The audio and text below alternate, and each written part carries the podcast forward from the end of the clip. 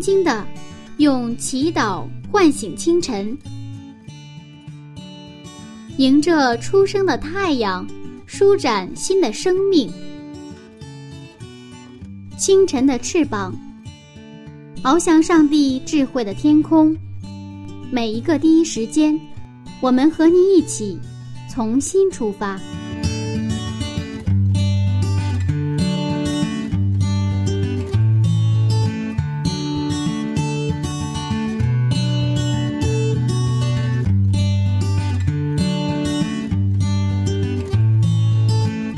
时间与上帝相遇，精彩人生从上帝开始。嗨，收音机前亲爱的朋友，早上好，欢迎收听希望之声福音广播电台。接下来您将听到的是由柚子在每个周末的第一时间为您带来的《清晨的翅膀》早灵修栏目。新的一天开始了，您的心情还好吗？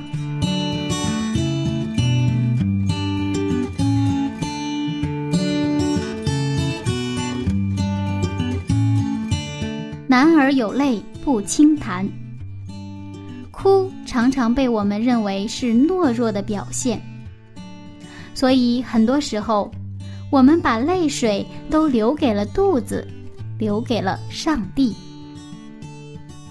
但是今天呢，约瑟他哭了，因为兄弟们终于相认了。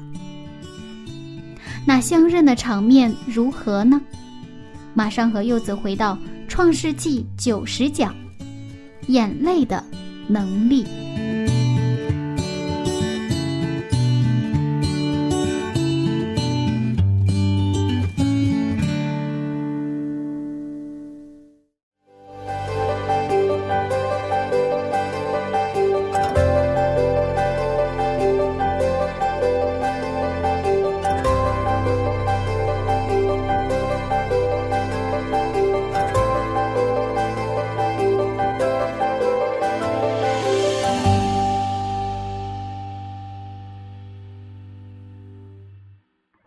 天是一个 让我们非常幸福的内容。是的，是一个大团圆的一个结局。是啊，终于盼到这一天了。是啊，嗯约瑟在面对哥哥的时候，他一直其实没有露出自己的身份，嗯而是一直给他们一个悔改的机会，给他们成就他们美好品格的一个机会。呃，约瑟所关注的是如何救活对方，让对方回到上帝面前，这才是上帝认为至关重要的，也是耶上帝他耶稣基督走向十字架的一个目的。在上一次分享当中，我们看到哥哥们愿意跟随便雅悯一起做奴隶，他们然后一起回城了，对吧？中间发生就一起回城，也看到了犹大愿意替便雅悯说法，他留下来，让其他人都走，是吧？嗯所以，当约瑟看到他们哥哥们身上的这种真正的变化的时候，约瑟没有必要再隐瞒自己的身份。于是，我们看到一个非常动人的一个情景。我们请看《创世纪》四十五章一节和二节。创世纪四十五章一到二节，约瑟在左右站着的人面前情不自禁，吩咐一声说：“人都要离开我出去。”约瑟和弟兄们相认的时候，并没有一人站在他面前，他就放声大哭。埃及人和法老家中的人都听见了。约瑟就是现在已经忍不了了，这是忍了二十多年的眼泪，嗯他就把周边的人都支开，嗯然后是放声大哭，他终于哭出来了。在西方的文化里边，一个男人哭不太像话，而在我们东方的文化，我们儒教文化里面也是一样，男儿有泪不轻弹，嗯男儿流泪是一个让人瞧不起的一件事情，是吧？挺大个小子还哭什么哭啊？我们可能是这个样子，是吧？嗯但是在以色列的文化里面，哭是一个跟我们理解完全不一样，它是一个非常好的文化。我们看在创世纪二十一章十六节，看夏家和后来跟以斯玛里哈，看怎么样？我们看一下《创世纪》二十一章十六节，自己走开约有一箭之远，相对而坐，说：“我不忍见孩子死。”就相对而坐，放声大哭。然后我们接着看《创世纪》的二十七章三十四节和三十三章的四节，都是关于以扫的。我们看一下《创世纪》二十七章三十四节，以扫听了他父亲的话，就放声痛哭，说：“我父啊，求你也为我祝福。”三十三章四节，姨嫂跑来迎接他，将他抱住。又搂着他的镜像与他亲嘴，两个人就哭了。嗯，我们现在回到这个约瑟这边哈，四十三章的三十节。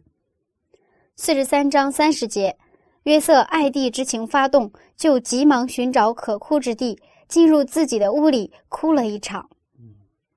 嗯，然后我们看四十六章的二十九节。四十六章二十九节，约瑟套车往歌山去迎接他父亲以色列。及至见了面，就伏在父亲的镜像上哭了许久。嗯，这个哭的文化呢，就是在圣经里有很多处的表现，是不是？嗯，他们并不是说这个抑制自己的哭，该哭的时候就放声大哭，对吧？嗯，我们的耶稣基督呢？我们看希伯来书五章七节。希伯来书五章七节，基督在肉体的时候，既大声哀哭、流泪祷告。怎么哀哭啊？是大声哀哭，是吧？这个好像我们很难跟耶稣的形象啊，能够啊这个连接起来。呃，这个我们后来看到这个耶稣看到拉萨路死去时，耶稣哭了，是吧？嗯。耶稣看到耶路撒冷时候也哭了，但这个时候这个哭啊，是好像是默默的那个流泪哈。此时无声胜有声，但是我从来没有想到耶稣还大声的哀哭，知道吧？嗯。好像不和不协不和谐哈，我觉得我们觉得啊，耶稣如果大声哭的话，好像这股 不不太，比如说我们的文化里边哈，好像是这个比较德高望重的人，可能哭了也是，嗯，这个大声哭啊，就默默的哭流泪哈，哎，可能大声哭的话，可能就不是特别容易接受，所以一般电影的话，这个镜头都是不说话，沉默，然后呢，从眼睛里就是慢慢的。滴下滴下一一滴眼泪是吧？然后呢，再慢慢的再滴下一滴眼泪。那个时候，这特别有一种一种力量在里边哈，这种眼泪的这种能力哈。但是呢，耶稣在肉体的时候，大声哀哭流泪祷告，他个个祷告的时候大声哭着祷告。这个是应该打破了我们其实我们一般的常识，但是我们看到耶稣很真实。嗯而且这种，我们也看到他们的这文化的这种传承，他们的放声大哭的这种文化，是吧？在希伯来文化里边，而且耶稣呢体恤我们的软弱，他跟我们一样，一起哭，一起笑，他并不遥远。现在约瑟终于放声大哭，他的眼泪呢是带有能力的，他有两种能力。第一种能力是有医治约瑟的自己的能力。这个流泪本身呢是有医治自己的能力，另外一个是他有医治他哥哥们的能力。我们今天能够给别人带来的帮助，常常是祷告和眼泪。眼泪是成就一个共同体必不可少的。眼泪，眼泪更可以让一个共同体有丰盛的能力。没有泪泪水的团体呢，它不健康。今天下午我见到一个姊妹，是我们的一个学生。他就很高兴的说：“他原来有一个发小，在一个教会里边，两个人就是最近一段时间有纠结，两个人之间的关系非常的尖锐，互相都不说话，不理。但是他今天非常高兴的告诉我说，他前几天祷告的时候，然后要跟他要见面，所以他约了他，啊约，既然约到了。”所以他当他约到的时候，就是他那个发小同意跟他见面的时候，他都高兴的，他就哭出来。所以今天跟我谈话之后，他回去了，我得赶紧回去。为什么？已经约好今天要跟他见面，所以他想象着跟他见面的时候那种非常美好的这种一种情景。嗯，眼泪是大有能力，而且眼泪对我们的团契、对我们的关系的健康是，就像肥料一样，它起着一个非常积极的一种一种一种影响。嗯但是我们发现，我们越长大，眼泪越少了，甚至在教会的时候都很少有感动流泪的时候。是啊，我原来的梦想是当作家，所以我在中学的时候就开始写作品、发表作品在报刊上。嗯，然后自己也梦想着将来要做一个作家。那么直到上大学的时候还可以写作品呢，还可以有感动啊，还有泪水。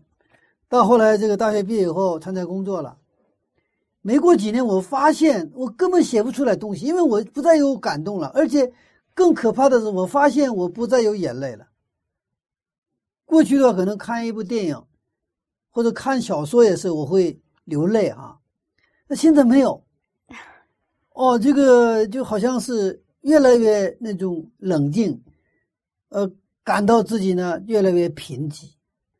直到真的是信了耶稣之后，这个才开始恢复，恢复什么眼泪啊？原来那种就是紧张，然后呢，跟人就是斗狠呐，是不是？不是斗善良，而是斗狠。你对我狠吗？我对你更狠，就这种劲儿，知道吧？这个时候，眼泪是一个你的软弱的表现，特别是一个男子汉，那怎么能去流眼泪啊？对吧？宁可去流血，你不能去流眼泪啊！就是这样的一个文化或这种一个精神。但是真的信了耶稣之后，我觉得真的，我觉得最大的一个祝福蒙福就是开始恢复眼泪的能力。所以说，当我去读经的时候，真的在我当我读到圣经的时候，我常常的流泪。甚至过去我最不愿意看的那个出埃及记、利未记，那是非常。这个特别是这个讲到律法的时候，这这不不是很愿意看的，是吧？但是当我在我后来去读这个这个这个出埃及的时候，不也是颁布律法嘛，对吧？嗯。后来利未记的那些祭司，我读到这些东西的时候，这些内容的时候呢，哇，有的时候就情不自禁的，心里就发热，然后呢，眼泪我情不自禁的流出来。我说，上帝这样的爱我们，律法是这样美好的。他他在定很多律法的细节，他照顾到什么？那孤儿寡母，照顾到那些弱势群体，照顾到真的我们过去都不常关注的那些细细默默的那些地方，啊，我们的上帝，他就是像母亲一样，体恤每一个人的需要，哈，这样说就有感动，有眼泪出来。说如果说有见证，我自己啊，常常我觉得我最大的见证就是，上帝在我的生命，他恢复了眼泪的能力。所以，当一个共同体能够一起哭、一起笑的时候，才能有真正的能力。一个只是冷静、互相都是像办事一样、办公一样的这种关系的话，那这种教会是没有能力的。一个基督徒要在上帝面前多哭，有眼泪的教会是一个好教会，有眼泪的牧者是好牧者。当我们真正读进圣经、真正听进上帝话语的时候，上帝会给我们眼泪，阿门。那么约瑟哭的时候，除了哥哥们在他面前，其他人都没有在他面前，他就情不自禁吩咐一声说：“人都离开我出去，是吧？”嗯。然后只有约瑟和他的兄弟们在他面前嘛，对不对啊？嗯。啊，那为什么约瑟要把埃及人特意的赶出去呢？那么这也是约瑟非常好的一个品格。嗯。他他要保护哥哥们的隐私。哦，他要去保护他和哥哥们之间曾经发生的事情，他不想把这件事情让这些埃及人知道，只让哥哥们和谁知道？上帝知道。嗯，所以他一直呢给哥哥们机会，给他们悔改的机会，给他们正视自己品格的机会。他是真正的爱他的哥哥们。嗯。那我们打一个比方，假如我们身边有这样的弟兄姐妹，我们的朋友犯错误了，我们怎么能既指出呃既保护他们，又能指出他们的错误呢？怎么能？所以圣经它有一个原则，就是说，真的有人犯罪的时候，事先一定要恳切的祷告，流泪的祷告。就当一个人犯罪之后，需要什么？有个圣经的原则是，你要提前流泪的恳切的祷告，嗯然后呢，你找去找他谈话。当他心你的心里温柔的时候，你的心里充满对他的怜悯和对他的同情和对他的爱的时候，你去跟他谈。那么一般这么谈的话，一般对对方能接受。然后呢，这样谈有的人不接受，那你再带一个人来，对不对啊？嗯一起去，带进去也不是为了去执行一个什么教会的规程的一个程序哈，通过这个程序来，因为他做错了嘛，我们就想开除他，是不是？但是我们要走程序，走程序，其实这是非常虚伪、非常的恶劣的东西，对不对啊？你已经把他当做是一个罪犯了，对不对啊？我只是在走一个程序，这个是根本不是圣经的精神。带着另外一个人去也是恳切的祷告，我一个人的祷告的力量弱了，我一个人的眼泪的力量弱了，那么我们两个人一起同心合意的祷告，为那个人祷告，然后两个人真的一起流泪，为谁？为你的兄弟祷流泪，然后带着这种爱的能力再去找他，这是其实圣经的这个程序。那么一而再，再而三，然后再多，就是然后是在会众当中公布，也是什么？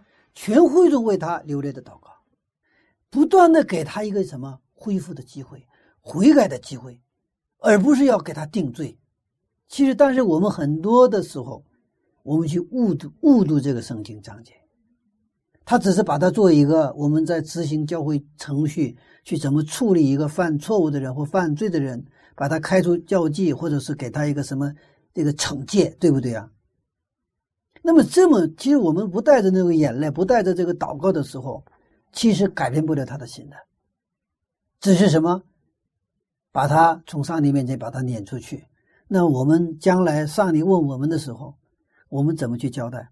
我们怎么去交代？所以，我们这个正经原则就是保护他。第一个，保护他的隐私；第二个，一定要用什么爱来去对待他。嗯目的就是让他恢复。所以我们今天看到，其实新约当中那个圣经经文的故事，其实就在约瑟的故事里边就能看到约瑟怎么对待他们，一再不暴露身份，然后给他机会，给他机会，然后是吧？嗯那么最后看到他们的改变的时候，就也就把这个事情，因为要说出来，因为这个这个最后的这个这个伤口还得捅破，不能去回避，不回又回避的话，那哥哥们心中始终有一个阴影嘛。所以现在呢，要把这个事情呢，要要露出来，但是呢，只是当事人之间，对不对啊？他和哥哥们之间发生过的事嘛，不要让别人知道，这是一个隐私。我们看到约瑟不仅仅是给哥哥们机会，而且是保护他们，这正是耶稣的精神。这个约瑟是有泪的，他向哥哥们的爱是救赎的爱，有痛的爱，有泪的爱。也正是这种爱，让哥哥们都成为了将来的十二支派。约瑟正是做了耶稣基督要做的，所以他的哥哥们能够堂堂正正的做人，他都都成了什么十二支派的首领嘛，对吧？我们的上帝也是以这样的爱来爱我们，所以他把耶稣基督交在了十字架上。我们要爱人的话，或者说我们爱邻舍的话，意味着多给人机会，对对人不要太刻薄。特别是我们当中有时难免有律法主义的倾向，因为我们老是讲守律法，这些律法成了义务和标准，然后拿着这些标准去要求别人，这样我们就常常表现出来的不是包容接纳，而是非常苛刻的对待我们的教友甚至家人。这样的精神恰恰是跟我们上帝是相反的。我们的上帝是我们倒下十次，上帝会给我们十一次机会。我们常常怎么样？事不过三呐、给你一次机会，两次机会，三次机会，好，咔嚓，就是 倒计时了。哎，但是其实我们耶稣基督的精神恰恰是相反。上帝给我们机会，是一直给到什么时候？恩典的门关闭为止。所以在恩典的门关闭之前，我们是有机会的。我们接着看，我们看约瑟对他弟兄们怎么说。我们看第三节的经文，第三节，约瑟对他弟兄们说：“我是约瑟，我的父亲还在吗？”他弟兄不能回答，因为在他面前都惊慌。这个场面我们可以想象一下啊，这是约瑟第一次说我是约瑟，对吧？是啊，我们现在经历了很长很长的一个时间过来了，对吧？嗯，很多很多的事情，但是第一次约瑟说我是约瑟，我的父亲还在吗？他的弟弟弟兄们不能回答，当然不能回答，他们在他面前惊慌失措，嗯。目瞪口呆呀、接着我们看到约瑟在哥哥们面前做了信仰的告白，嗯。他得给哥哥们给台阶下。嗯，我们看第四节和第五节，四到五节，约瑟又对他弟兄们说：“请你们进前来。”他们就进前来。他说：“我是你们的兄弟约瑟，就是你们所卖到埃及的。现在不要因为把我卖到这里自忧自恨。这是上帝差我在你们以先来，为要保全生命。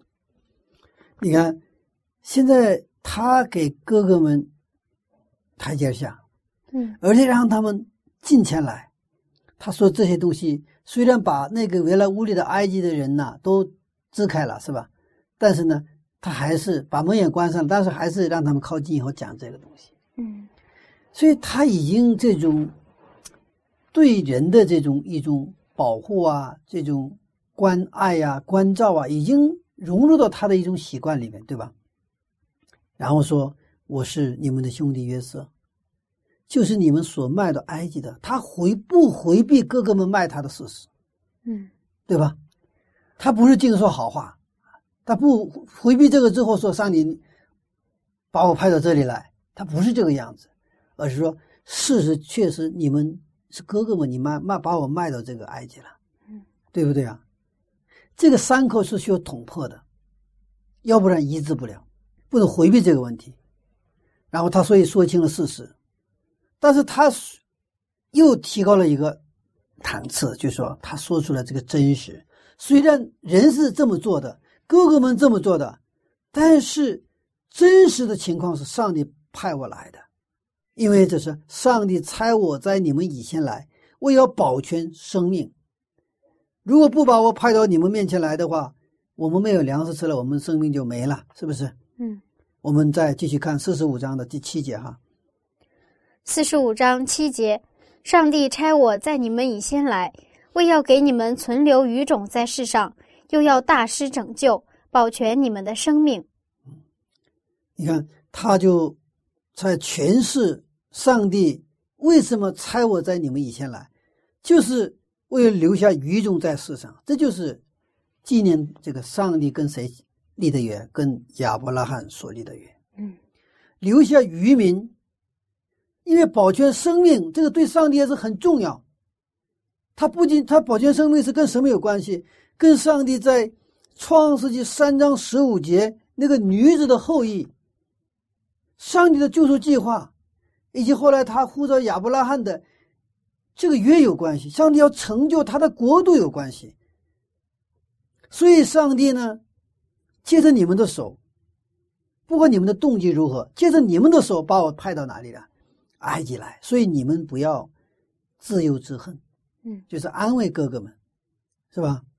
那么，上帝对这个事件，实际上早就是跟亚伯拉罕的立约当中已经有预言和应许。看一下这个预言，《创世纪》十五章的十三节。创世纪十五章十三节，耶和华对亚伯兰说：“你要的确知道，你的后裔必寄居别人的地，又服侍那地的人，那地的人要苦待他们四百年。上帝已经早就是通过亚伯拉罕，他这个预言了，就是他的后裔要进到哪里啊？埃及，在那里就成奴隶，然后在那里待多少年？四百年。嗯，然后呢，我们看，接着看十五节和十六节。十五到十六节，但你要降大寿数，平平安安的归到你列祖那里，被人埋葬。到了第四代，他们必回到此地，因为亚摩利人的罪孽还没有满盈。啊，所以你亚伯拉罕的话，你可以安，就是你可以这个这个平平安安的就可以就是这个结束的这个人生啊。但是到了第四代，你看他们就是就在这个地上，是不是？嗯那个时候亚伯利亚摩利人的罪恶呢，罪孽呢还没有满盈。亚伯拉罕的时候，就是约瑟的曾祖父的时候，上帝呼召亚伯拉罕，已经预言了以色列人要进入埃及，语种或者是后裔是要通过以色列要形成以色列民族，而且还要通过大卫的后裔哈，他们的后裔耶稣基督要来，所以以撒、雅各、犹大。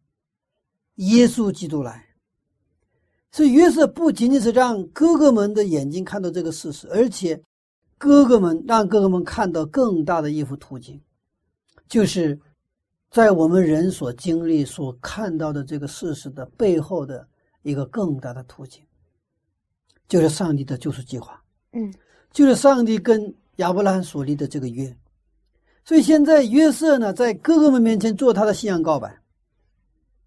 关于这段故事，诗篇的记者是这样去描述的。我们看诗篇的一百零五篇的十六节，还有十九节。诗篇一百零五篇十六节，他命饥荒降在那地上，将所倚靠的粮食全行断绝。十九节，耶和华的话试炼他，只等到他所说的应验了。上帝的话应验在约瑟身上，用他的话来。试验约瑟，也是用他的预言来试验约瑟。上帝预先已经安排好了，一切尽在上帝的计划和掌控当当中。嗯，那我们很好奇，为什么约瑟能够真正的饶恕他哥哥呢？而且他怎么就能知道上帝的计划呢？嗯，约瑟之所以能够饶恕哥哥们，根本的原因就是他以上帝的话，以上帝的应许为基础的。嗯。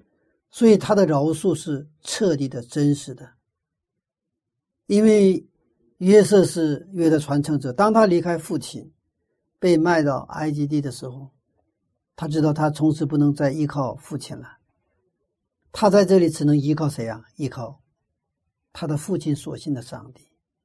从小，他的父亲、他的母亲在帐篷里教导、传授给他的、传承的那个上帝。更具体的说，是那个上帝的约。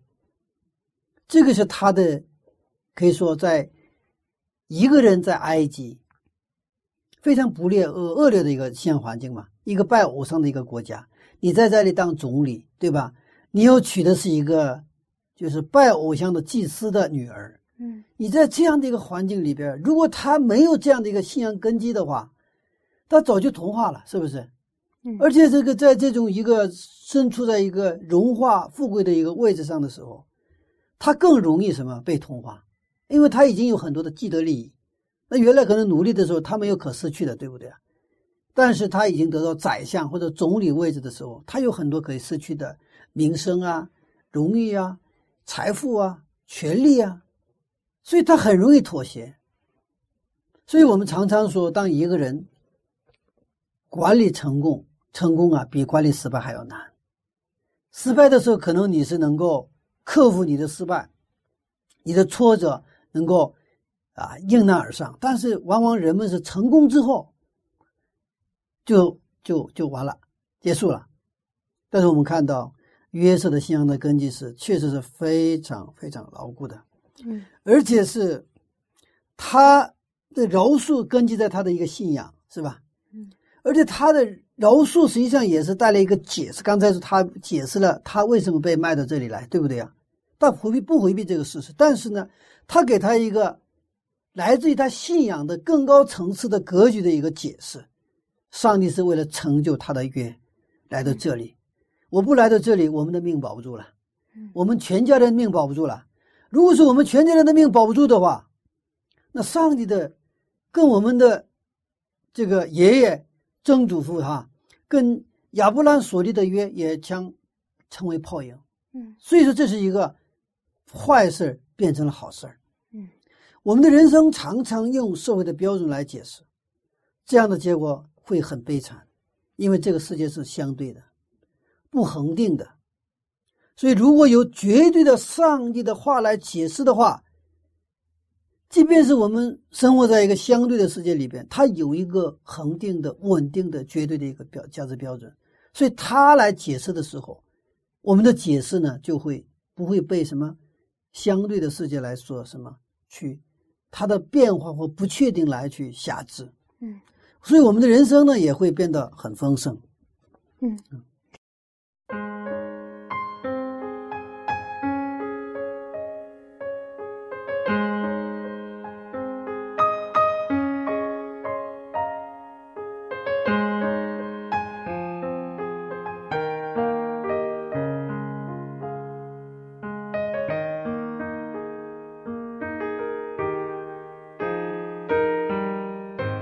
周折之后，约瑟终于说出了自己的名字，和哥哥们相拥而泣。这个场面真的让人很难承受。约瑟是一个有泪有爱、有情有义的人，他对哥哥们的爱，让人温暖，也让人心疼。随着年龄和阅历的不断增长，慢慢的，我们都失去了流泪的能力，甚至把不流泪看作是成熟的表现。但实际上，能够感动，能够流泪，能为别人而流泪，说明我们的心还是温暖的。亲爱的听众。您还记得自己上一次流泪是在什么时候？是因为什么事情吗？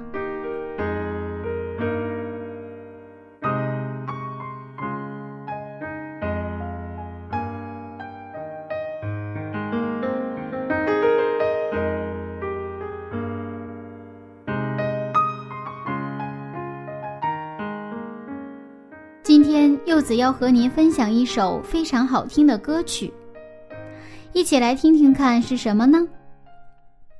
这是来自赞美之泉音乐施工的《牺牲的爱》。闭上眼睛，用心聆听。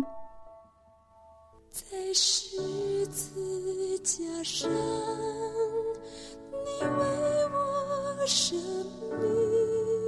命伤。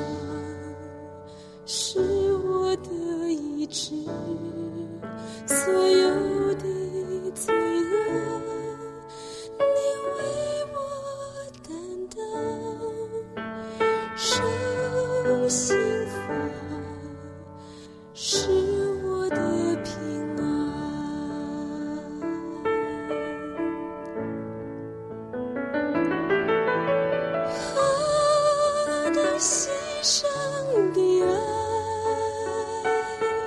圣洁圣子成为赎罪祭，何等能力，生死忘前事，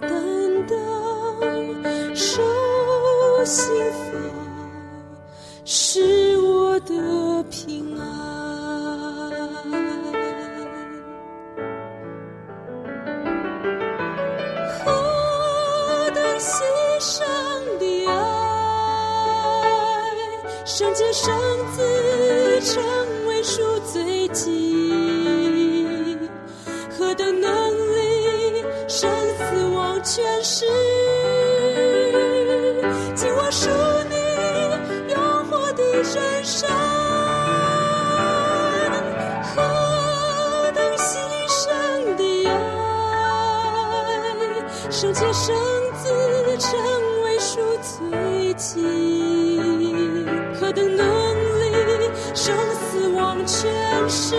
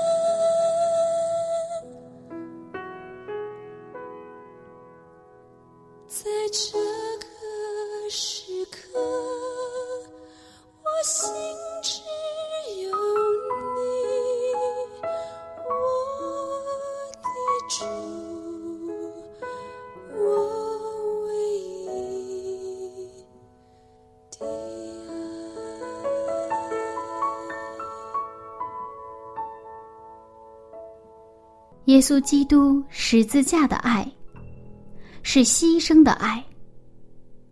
这样的爱是否有感动您呢？亲爱的听众朋友，欢迎和柚子继续回到《创世纪》的分享当中。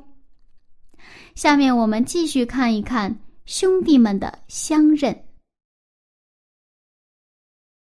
那我们看到约瑟他能够因着信仰而去真正的饶恕他的哥哥们，那我们为什么不能有这样的饶恕呢？为什么我们却爱恨别人呢？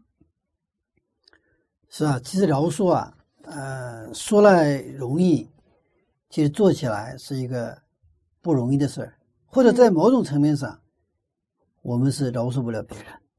我们也许能够谅解、体谅，或者不在乎，行了，算了，算了，哎呀，行了，算了，算了，我们这一点还能做到，嗯是吧？嗯仅此而已。那个饶恕，这个不是饶恕，饶恕是什么？根本上从底子里边就是把它化为什么物用。嗯我们往往为什么不能饶恕？常常是我们觉得他对我不好是他做的，所以我们没有办法饶恕。如果是我们站在善恶之争的一个大视角去看，是有恶的势势力来什么捆绑他，所以我们应该真正恨的对象是罪，是撒旦。人是应该被饶恕和宽容的对象，而罪不是，罪是绝对不宽容、不饶恕的。但是我们的现实情况呢，常常是我们对罪宽容，是吧？嗯，对人我们是不宽容，是这样的。是这样。嗯实际上，我们有一本书是《宽容》，也是一个名著啊。这个宽容，这个这本书所描写的内容是一个讲究宽容的教会的历史，实际上是一个不宽容的历史。他是写的西方世界的这个整个教会史。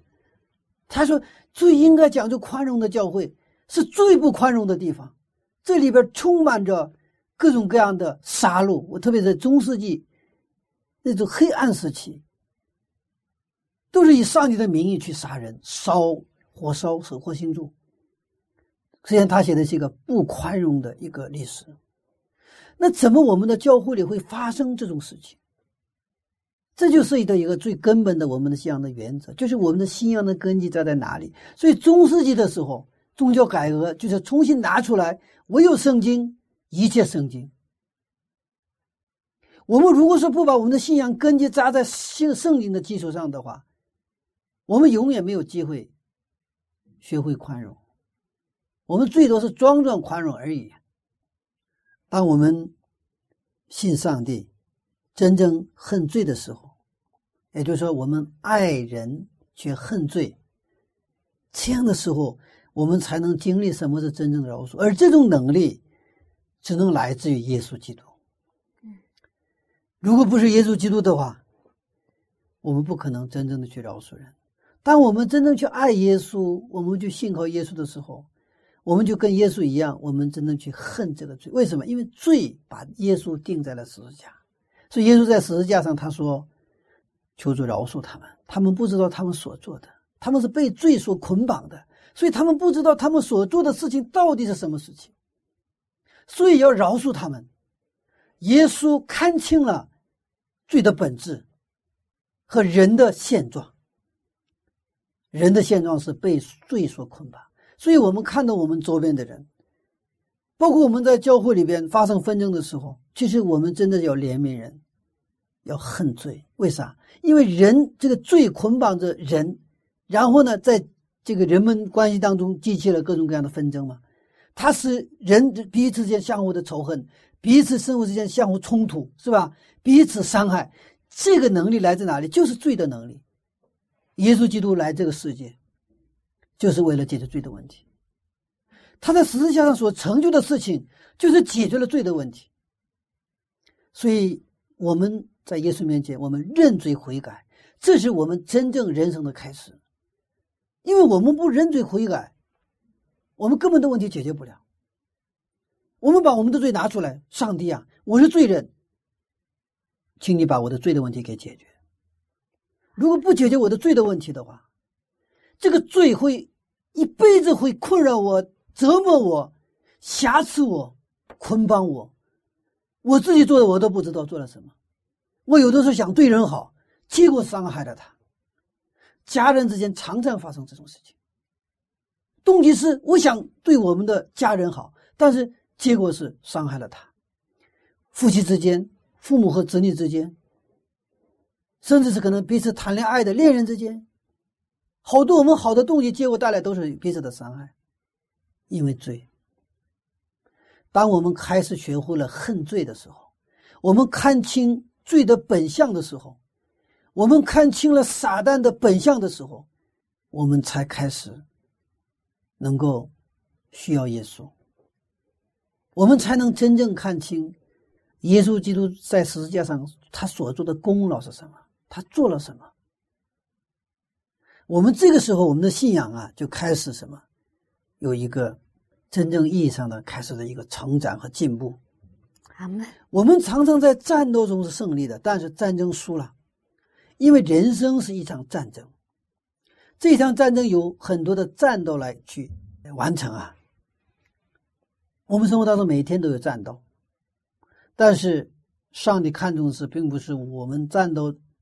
每一场战斗都是赢，而是说让我们人生整个人生要打赢。基督徒和非基督徒的差别是，基督徒能够看到上帝说给人的整个的时空的一个途径，非基督徒看的只是人所能看到的那个局面。我们是基督徒，如果我们只看到眼前的现实和事实的话，我们就是失败的基督徒。就是没有信仰的基督徒。我们真正的基督徒是借着上帝的视角，靠着信圣经上的话语，我们看到一个更大的一个时空当中的一个人生的途径。阿门。约瑟作为约的传承者，对约的信仰已经深深的扎根在他的生活当中，所以他与哥哥们相见的时候，他用上帝的话和约的框架来解释。这个很痛苦的现实，被哥哥们所卖的现实，然后被卖之后经历很多很多，包括在波提发家，包括在监狱里很多痛苦的这个历史。但是他用什么来解释？不是用人的观点来解释，而是用什么？上帝的话语和约的框架来解释这样的一个现实。这个有泪的现实，让约瑟自己的问题以及哥哥们的问题得到彻底的解决。嗯，只有上帝的话。就是经常记得说，当我们不断的靠近上帝话语的时候，我们的人生就有方向，我们的人生就有高度，我们的格局就是不一样。这个时候，我们才能真正享受来自天上的平安和喜乐。阿门。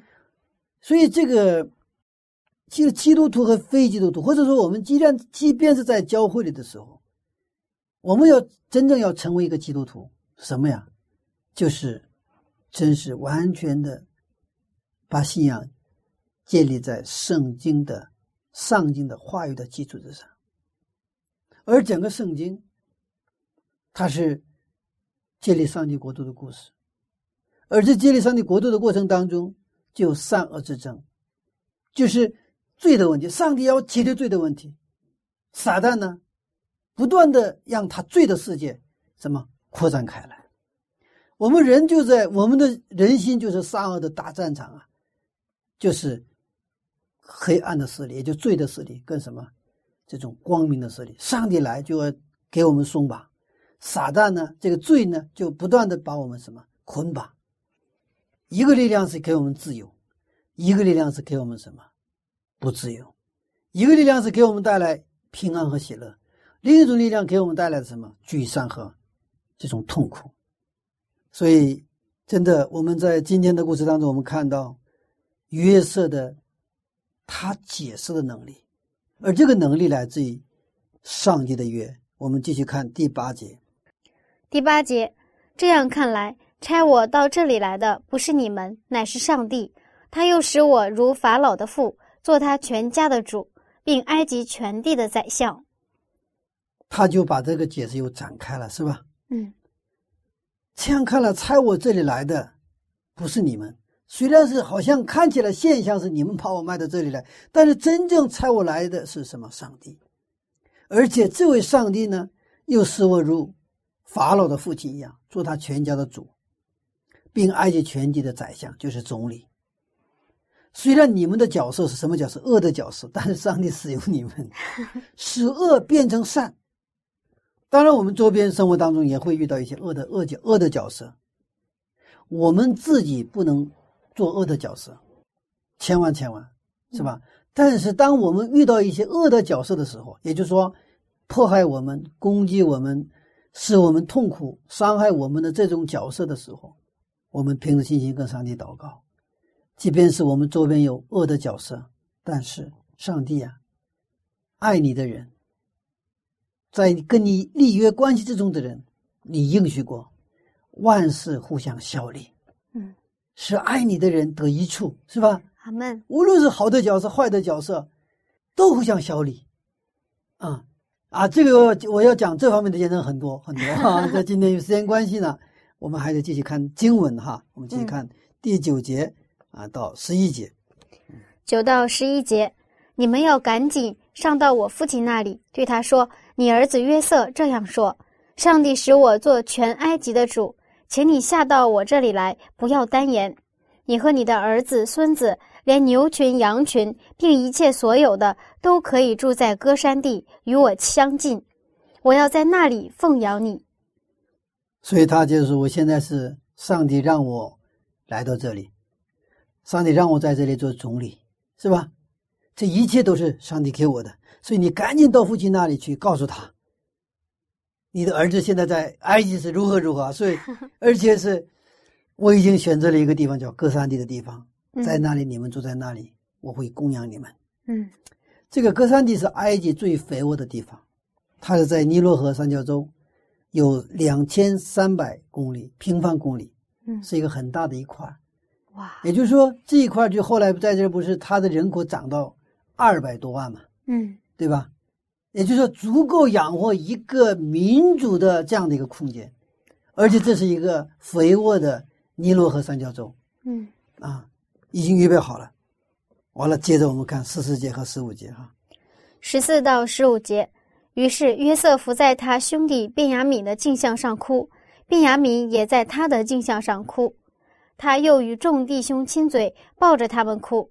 随后，他弟兄们就和他说话。这个就是一个大团圆的结局了哈。嗯，他跟别亚敏，然后抱着哭，然后呢又和冲弟兄亲嘴，也抱着他们哭。哇，兄弟之情回来了，是不是？原来破坏的兄弟之间的关系恢复了。我们看到，真是视频一百三十三篇所讲的兄弟和睦同居是何等的善，何等的美。嗯。在这个之前，哥哥们就是已经就是已经像进了病窖一样，根本就就惊慌失措，说不了什么话，对不对啊？是啊。但是我们再看到四五节，他就有一个表述了后半段。随后，他弟兄们就和他说话。那个之前他不能说话，已经吓得半死，对不对啊？但是当把他的身份说出来，把他整个重新用约的角度、上帝的救赎计划的角度来重新解释。曾经发生过的这些事情以后，他们就抱头相哭，他们心里的创伤得到了医治。嗯，约瑟得到了医治，他的哥哥们也得到了医治。这个时候，他开始能够正常的跟他谁呀？跟他的弟弟能说话了。哇！上帝恢复了我们的对话。所以，我们有的时候跟我们的兄弟之间、兄弟姊妹之间有关系上出现问题吧，不说话嘛，对吧？是，说也是说的都是那个表面的话，嗯那表面的话越说越难受。大家心里都知道，表面说的话就是很假的话，我们也很难受。但是，当我们真正彼此饶恕，真正有泪的祷告，关系恢复之后，又能重新对话。所以我们可能经常经历哈，什么时候我们真的很开心呢？原来可能关系有点纠结的人哈，然后彼彼此能够坦诚的，能够是吧，敞开心扉来对话，是不是？嗯。然后呢，当这个我们重新接通了对话的通道之后，啊，我们真的有一种说不出的喜乐和开那种那种那种开心呐、是吧？这是上帝给我们带来的赐福。阿门。真爱并不是急忙证明你自己是如何好的品格，如何的义，而是给对方机会。我们看到约瑟的他的整个跟哥哥们的这种关系当中，看到了他是是给他们对方机会，让他们展现为上帝所喜悦的美好品格的机会。其实我们的上帝也是这样的对我们，上帝不断的给我们机会，不断的给我们能够把我们最好的品格，也就是上帝所喜悦的品格，展示出来的机会。我们上感谢上帝，上帝如此的信任我们，也期待我们。约瑟和哥哥们的相逢是一个大团圆的结局，也是上帝的百姓在耶稣基督里的时候必得的结局，也就是耶稣基督复临的时候，还在耶稣基督里的人，我们必有的一个结局。阿门。如果我们有不和睦的家庭，或者有不和睦的教会，只有在耶稣基督里坚守上帝的约，最终必能出现约瑟和哥哥们重逢那种和睦的重逢的一个美好的结局，阿门。哇，真是一个太完美的结局了。是啊？嗯，我们发现约瑟他是一直都是从上帝的视角在看问题，对对对，真的是，因为上帝的视角是一个开放的视角，嗯，他没有封闭不封闭，他是一个给我们希望的一个视角。嗯阿门。谢谢牧师的分享。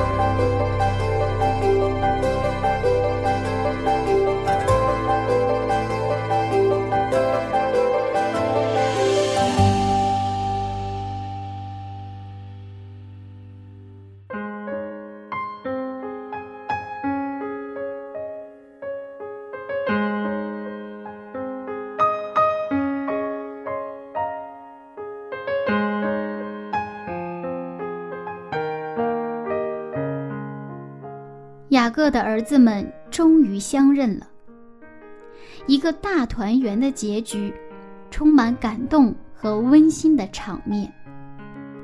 亲爱的朋友，你是否也和柚子一样很感动呢？也许我们的教会、家庭会出现破裂，我们和人之间的关系会出现摩擦，但是，只要我们不放弃依靠上帝，不失去一颗温暖而充满爱的心，总有一天，我们会拥有一个大团圆的结局，不是吗？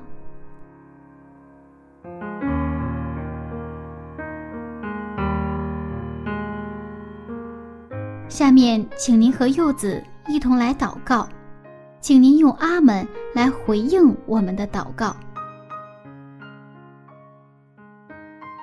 慈爱的天父，感谢您看到约瑟和哥哥们相认，真的非常感动。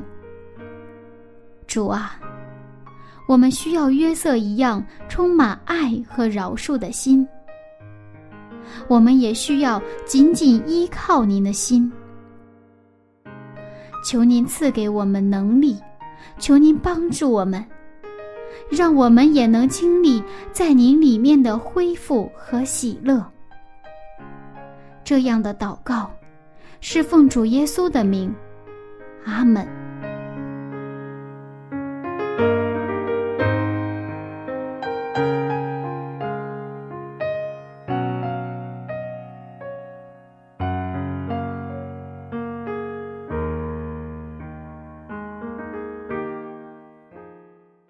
各位听众朋友，我是柚子。今天我的节目马上就要结束了，那这个早晨您有收获吗？如果您觉得我们的节目对您有帮助，不要忘了邀请您的朋友一起来听哦。那下次分享我们再见了，拜拜。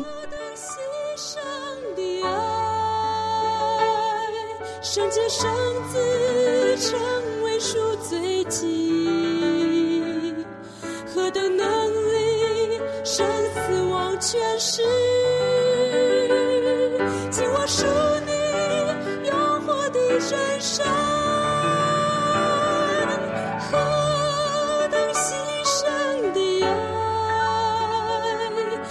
生子成为赎罪祭，何等能力，生死忘全是。